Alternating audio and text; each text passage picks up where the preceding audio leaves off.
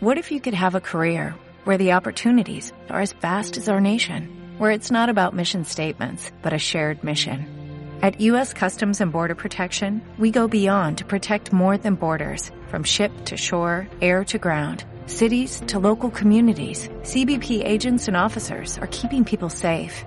Join U.S. Customs and Border Protection and go beyond for something far greater than yourself. Learn more at cbp.gov/careers. Muy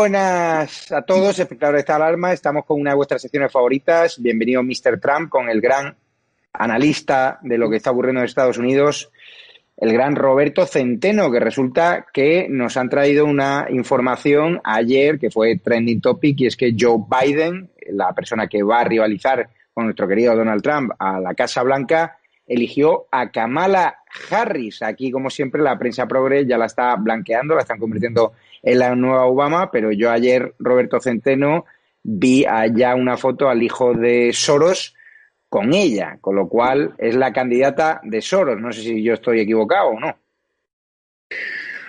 Bueno, vamos a ver. Eh, no me atrevería a decir que la candidata de Soros, porque los candidatos de Soros son todos los demócratas. Es también eh, Joe Biden.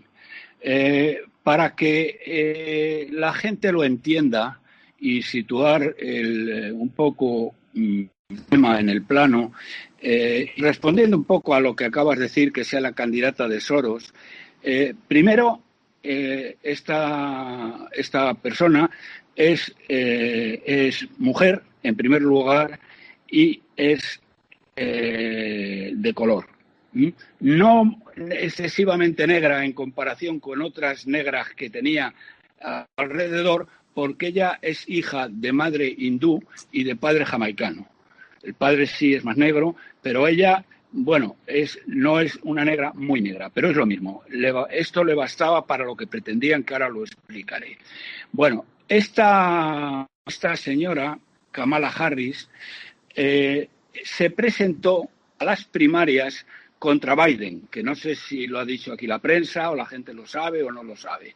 ¿eh? Se presentó a las primarias contra, contra, contra Joe Biden. Y bueno, a la primera de cambio la derrotaron completamente. Entonces, ella ha quedado, yo, si tuviera que situarla eh, dentro, de, dentro del espectro político y de, y de amistades, está más bien del lado de Bernie Sanders, ya más de la extrema izquierda de Bernie Sanders. Ella es, es, eh, fiscal, eh, senadora de los Estados Unidos por, California y es fiscal. Eh, que por cierto, para los progres celtibéricos, esta señora cuando era fiscal tiene en su haber un montón de condenas a muerte. Es decir, que no es ninguna. Luego después eh, ella ha cambiado el chip eh, y se ha apuntado al Black, al, Black, eh, Lives Matter, el Black Matter, y que por cierto, por cierto, ha salido, no sé si lo tenéis ahí, pero hay una notición impresionante. Ayer han visionado en Estados Unidos una, una eh, un, un vídeo y es que al, al, George Floyd. Al George Floyd, no me salía el nombre, al George Floyd no lo mató el policía, ¿eh? porque hay un vídeo en el que se ve que lo lleva la policía después de haberlo tenido ocho minutos eh, inmovilizado con una llave que no le podía estrangular, ¿eh? que no le podía estrangular, le levantaron del suelo y le llevaron para llevarle al coche policial. Y cuando le llevaban al coche policial caminando con las dos patitas, ¿eh? iba diciendo, iba diciendo, no puedo respirar, no puedo respirar, porque estaba hasta las orejas de coca. ¿eh? O sea, que ha muerto de una sobredosis, no ha muerto del policía, porque además si el policía le hubiera estrangulado, o le hubiera hecho una llave que le había estrangulado y no le permitía respirar, lo hubiera matado en menos de un minuto. ¿eh? y estuvo ocho minutos inmovilizado. Y luego se levantó y le llevaban entre dos policías ¿eh? iba diciendo eso de que no puedo respirar, no puedo respirar. Es decir, que es hasta eso mismo, ¿eh? Que bueno, es todo lo dramático que tú quieras, la muerte de un ser humano, pero un puro camelo. Bien, entonces, para que sitúen por qué Kamala Harris, vicepresidenta. Bueno, desde hace, eh, lo primero que tienen que saber, ahora hablaremos de quién es la, de la personalidad de ella, que lo voy a hacer básicamente leyendo algunas declaraciones de ella para ser precisa, de ella y, de la, y del propio Joe Biden. Bien, eh, ¿por qué? Porque han tomado la decisión, una vez que, vamos a ver, Bernie Sanders, ya lo hemos dicho en este programa, pero está bien repetirlo hoy para eh, de alguna manera situar, eh, situar el dibujo donde tiene que estar, el de Kamala. ¿Por qué Kamala? Bueno, pues porque eh, Bernie Sanders pactó, de acuerdo con Obama, tuvo una reunión con Obama para pactar el retirarse, y a cambio de ello consiguió, ya lo explicamos aquí con mucho detalle, consiguió que él iba a nombrar al 40% de las personas que iban a formar los comités de estudios, los que han definido eh, el programa de, las distintas áreas que se va a debatir en los próximos lunes, martes y miércoles de la semana que viene en la gran convención demócrata. Bien, no digo que, no, no digo, pero tampoco niego lo contrario, ¿eh? que eh, Kamala haya sido un tanto de Bernie Sanders, pero si es de alguien es de Bernie Sanders, porque el hecho de que se haya apresurado el hijo del malvado Soros a hacerse una foto con ella es porque hay una circunstancia muy particular también aquí que antes de hablar de ella tienen que conocer. Lo importante es este nombramiento es realmente trascendental. No es una vicepresidente cualquiera. ¿Por qué no es una vicepresidente cualquiera? Porque tiene todas las papeletas de ser presidente de los Estados Unidos. De 45 presidentes de los Estados Unidos, nueve de ellos fueron sustituidos a lo largo de su mandato por el vicepresidente. Cuatro de ellos, creo, creo recordar, fueron por muertes naturales, uno por una dimisión y los otros eh, cuatro por muertes violentas, como por ejemplo el asesinato del presidente Lincoln o del presidente Kennedy más en nuestra época. Entonces, eh, ¿qué es lo que pasa? Lo que pasa es que Joe Biden está senil. Eh, totalmente senil. Se le olvidan las frases. Lo que ha dicho hace tres minutos se, se le olvida el minuto número cuatro. Eh, quiere evitar, no sé cómo va a poder hacerlo, pero quiere evitar un eh, y digo que no sé por qué, cómo va a poder hacerlo, porque nunca ha ocurrido. Quiere evitar un debate con Trump cosa que a lo que Trump no está dispuesto, de la misma manera el otro no está a que haya eh, una limpieza suficiente y un control suficiente en los votos por correo, donde la capacidad de hacer trampas de los demócratas, por razones que ahora no son del caso, son enormes. Bien, sea como fuere, eh, en estos últimos dos meses han estado debatiendo muy intensamente los demócratas eh, quién tenía que ser. Bueno, llegaron a una conclusión con Bernie Sanders. Aquí sí que está la mano de Sanders. No sé si específicamente Kamala, pero sí de forma general.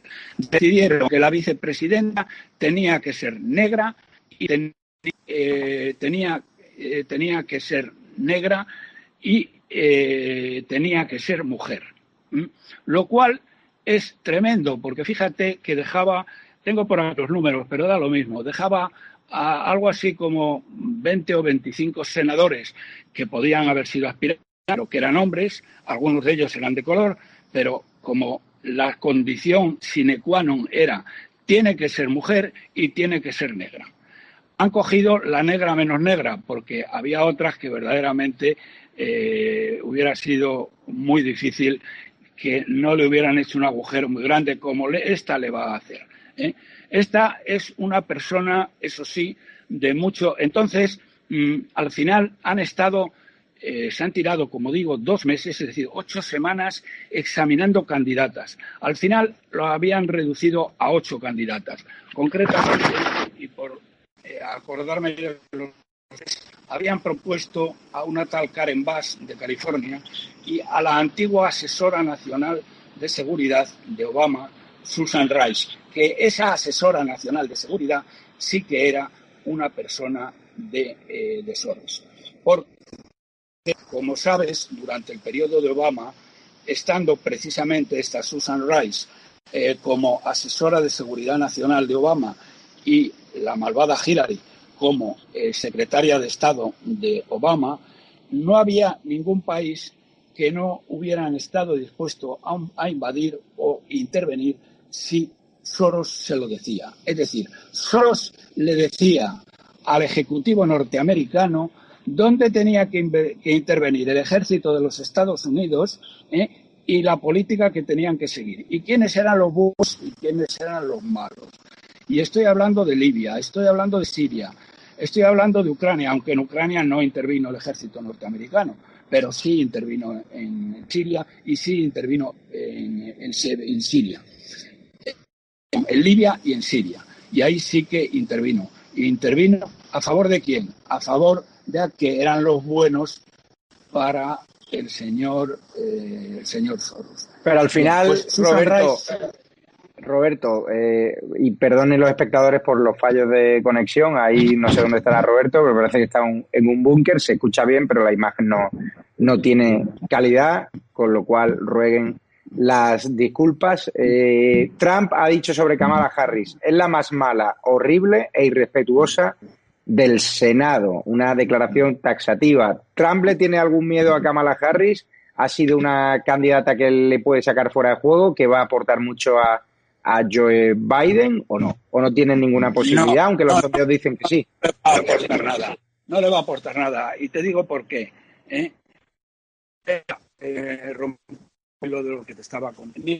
Eh, lo que puede eh, traer una persona de color es que los, las personas de color norteamericanas voten masivamente a los demócratas, a Biden en este caso concreto. Bien, hace tres días salió una encuesta en Estados Unidos y el 48%, normalmente, el, algo así como el 90% de la gente de color norteamericana votaba a los demócratas. ¿eh? Bien, pues hace tres días salió una encuesta en la cual el 48%, nada más y nada menos que de la gente de color, ¿eh? estaba a favor de Trump. Estaba conforme con la política que seguía Trump. Entonces, ¿esta qué puede traerle? Puede traerle, efectivamente, puede traerle efectivamente más voto de color, que ya lo veremos en los próximos días en que se empiecen a hacer encuestas sobre el tema. Eh, eso, mm, por un lado, eh, que ella puede traerle el voto de color, pero no mucho más. Y sin embargo, le va a poder traer muchas otras cosas. Esta persona, por ejemplo, ha participado, es dentro de las senadoras, ¿eh? bueno, dentro de, perdón, dentro de lo que era antes, eh, eh, fiscal en, California, como te he dicho, eh, está, ha firmado un montón de penas de muerte. Eso es para los progres del PSOE, de Podemos y de la derecha cobarde. Es esta señora. Bien, pero luego, en, en épocas más recientes, hace un par de meses, ella ha intervenido muy de cerca en redactar unas, una especie de normas de actuación para la policía, en la cual a la policía le pueden pegar todas las bofetadas que hagan falta, pueden matar a los policías que hagan falta y prácticamente les deja indefensos. Bueno, pues esta ha sido la redactora. Y dentro del... Eso no lo sabía, pero si lo dice Trump, seguro que es así, es la más mala de todas las malas que podía haber dentro del Senado. ¿eh? Y como fiscal, como he dicho antes, era eh, el presidente Obama. Voy a referir ahora para que mm, para, describir. Eh, ah, bueno, no, perdón, me, me, he dejado en el tintero lo más importante. Como habías comentado el tema de Obama, me he dejado lo más importante. ¿Por qué he dicho antes que el nombramiento de esta señora como vicepresidente es importante, porque tiene todas las posibilidades de ser presidenta de los Estados Unidos, porque Joe Biden no está en condiciones físicas ni mentales para aguantar cuatro años de presidencia. No sé cuándo será, no sé si durará un año, durará año y medio o durará seis meses, pero Joe Biden no está mentalmente en condiciones porque está completamente senil, no está en condiciones ni de lejos de apurar. Todo el mundo piensa, como ocurrió la última vez con Harry Truman, ¿eh?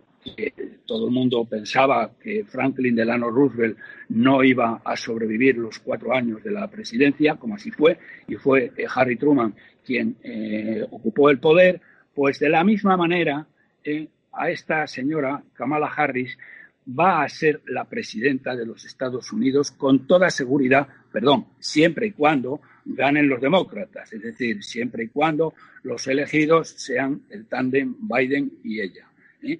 Entonces, eh, claro, aquí no estamos jugando, eh, no estamos jugando con brometas, estamos jugando con que sea la presidenta de los Estados Unidos. ¿eh? No me extraña nada, no me extraña nada, y aquí me encaja ya perfectamente el que el hijo de Soros haya, se haya apresurado a hacerse fotos abrazado a ella. ¿eh? Porque, bueno, porque ser amiga del presidente de los Estados Unidos, a Barack Obama, que era un bladito, lo tenía en el bote con la malvada Hillary. Pero en este caso concreto, no me cabe duda que la van a adular de todas las formas posibles. Por cierto, hace un tiempo que el malvado Soros no aparece en público e incluso hubo una noticia errónea por parte de Reuters la semana pasada en que la decían que había muerto, ¿eh? que luego se demostró que era falso. Ha cumplido, ha cumplido 90 años. ha cumplido 90 años. Sí, yo no sé en qué condición. Sí, sí, sí, ha cumplido ha dado, 90 años. Ha dado, ha dado entrevistas al país, al mundo, que son auténticos lavados de imagen, porque este señor parece ser que esta también le interesa mucho la prensa española, a saber cuánta pasta habrá prometido al mundo y al país para que laven su imagen, porque él las entrevistas y son entrevistas jabón lamentables hechas por periodistas que él además designa. Bueno, efectivamente, pero además, pero eso no significa nada respecto a lo que te estoy diciendo. Él puede estar enfermo, no sé si es verdad, ¿eh? Eh, con 90 años no es improbable que eso ocurriera y una entrevista escrita pues la escribe cualquiera. Vamos, luego se la, se la escriben eh, los negros que tiene por ahí, y nunca mejor dicho, y, y, se ha terminado la presente historia. Pero vamos, lo que digan el mundo y el país es absolutamente irrelevante Mm, excepto para la propia España, porque eso significa que está ayudando, eh, sigue ayudando y financiando a los separatistas catalanes y la destrucción eh, de España, que es el país que ve con más posibilidades de destruir, porque él está en la destrucción de Europa. Perdón, sí. Pero, el hijo de el hijo de Soros es más malo que el padre. ¿Qué papel juega el hijo de Soros? Porque la foto se la, se la, ha hecho él. El hijo de Soros no es Soros. Con eso te digo todo. Soros es irrepetible. ¿eh? Es decir, un tío que cuando tenía 14 años, judío, ¿eh? se vende a Adolf Heisman eh, y salva su vida y bueno, y tiene un estatus de vida en Hungría denunciando a los judíos y enviando a sus propios patriotas a Auschwitz, ¿eh? tú comprenderás que ese caso es un caso irrepetible. puede que, a mí no me cabe duda, de que, bueno, pues de una serpiente nacen serpientes y que los niños sean tan malos como él, pero son imitadores. Como Obama, o de, perdón, como Obama, como Soros, no hay, no hay, no hay otro. Pero bueno, estos son especulaciones.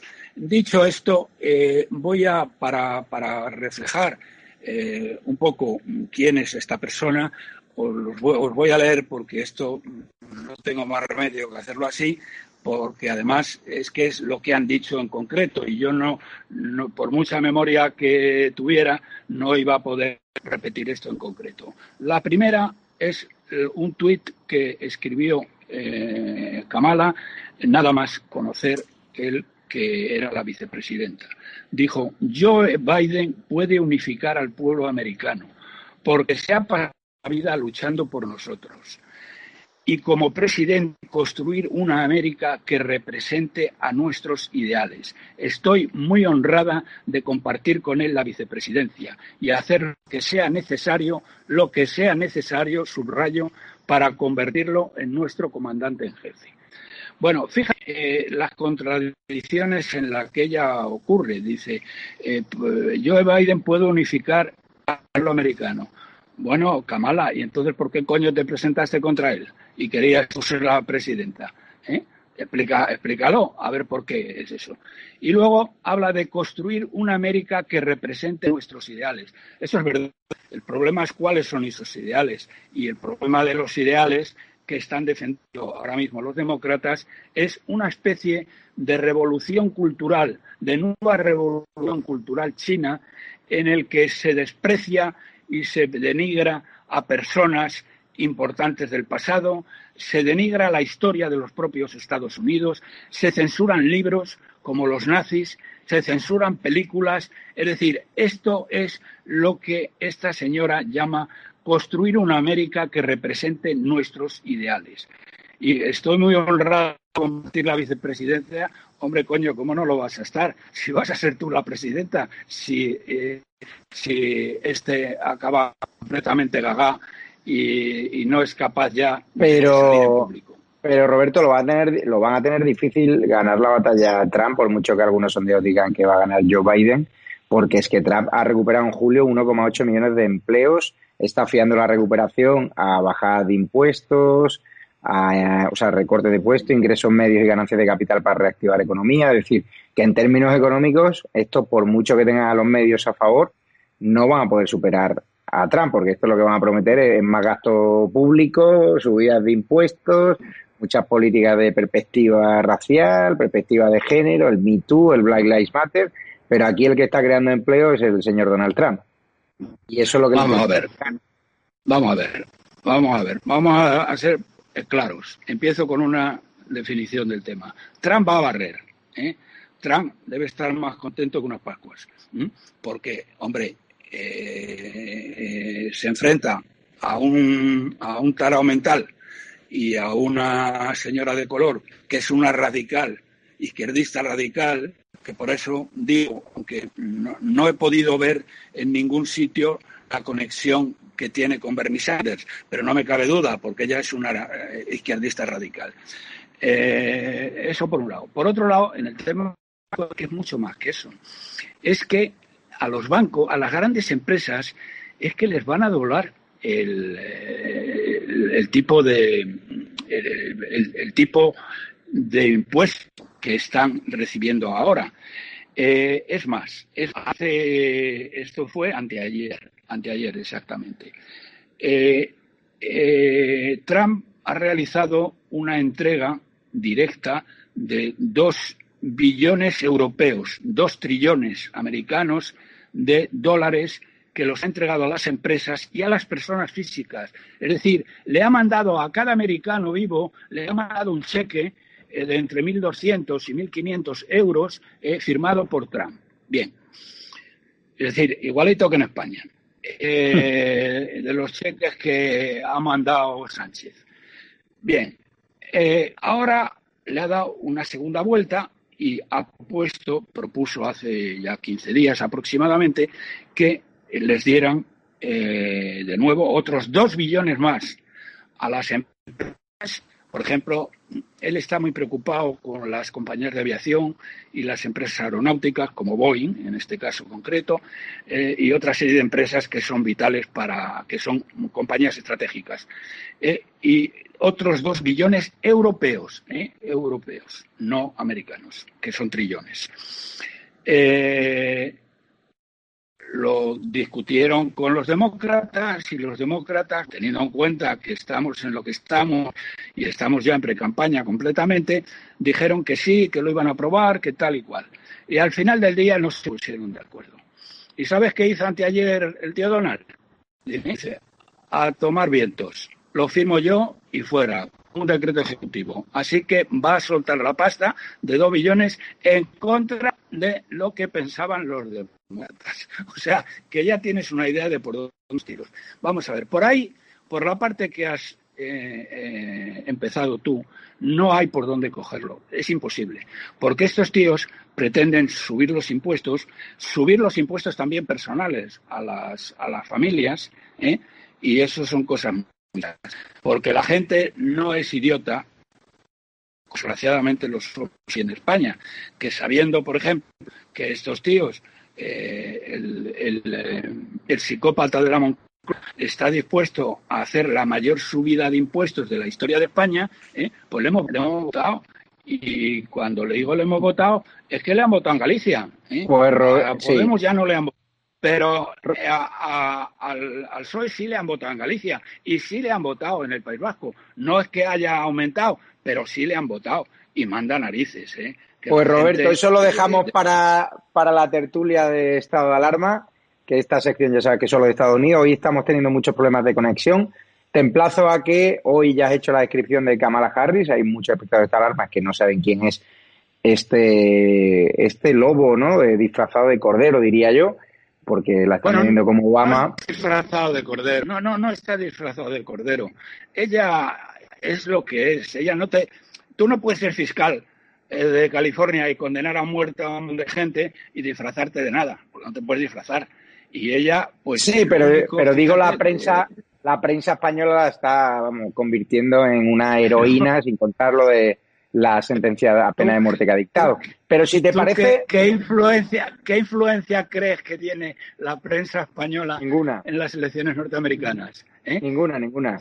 Sí, pero los medios progres, los medios progres la están situando allí con una mujer moderada, como la nueva Barack Obama, y escondiendo su parte oscura, esas penas de muerte que ella dicta. Pero si te parece, vamos a dejarlo porque hoy la conexión lo hace complicado. Te animamos a que ahí en Estepona hables con los técnicos que te mejoren esas conexiones porque se hace complicado seguir y quiero que lo expliquemos bien. Hoy ya has contado eh, el análisis de quién es Kamala Harris y las siguientes semanas seguimos contando las novedades de Estados Unidos con Cristina Seguí contigo en esta sección y también estarás el martes de la semana que viene en el asador Guadalmina ahí con Carlos Cuesta, conmigo, con Alfonso Rojo, ahí que están ya con una expectación brutal ahí en tu zona, tus vecinos de veraneo.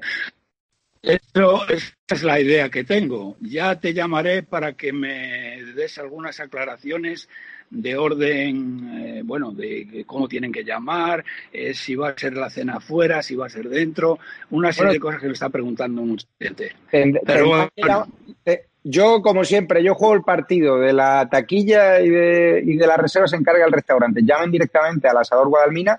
De hecho, me han comentado que no queda mesa porque el, dueño Eugenio, ya te digo, colapsaron otra la centralita, entonces nosotros vamos, hacemos el programa y quien quiera reservar, que ha llamado muchísima gente para reservar, lo cual agradecemos directamente con el restaurante porque nosotros desconocemos el espacio y ya te digo, ha sido tal el aluvión de gente que quiere ir a este restaurante que va a encontrar gobierno, que quiere estar cerca de ti, Roberto, cerca de Carlos, cerca de Alfonso Rojo, cerca de Carlos Enrique, lunes nueve y media de la noche, martes nueve y media de la noche, directamente en el teléfono de reservas del asador Guadalmina.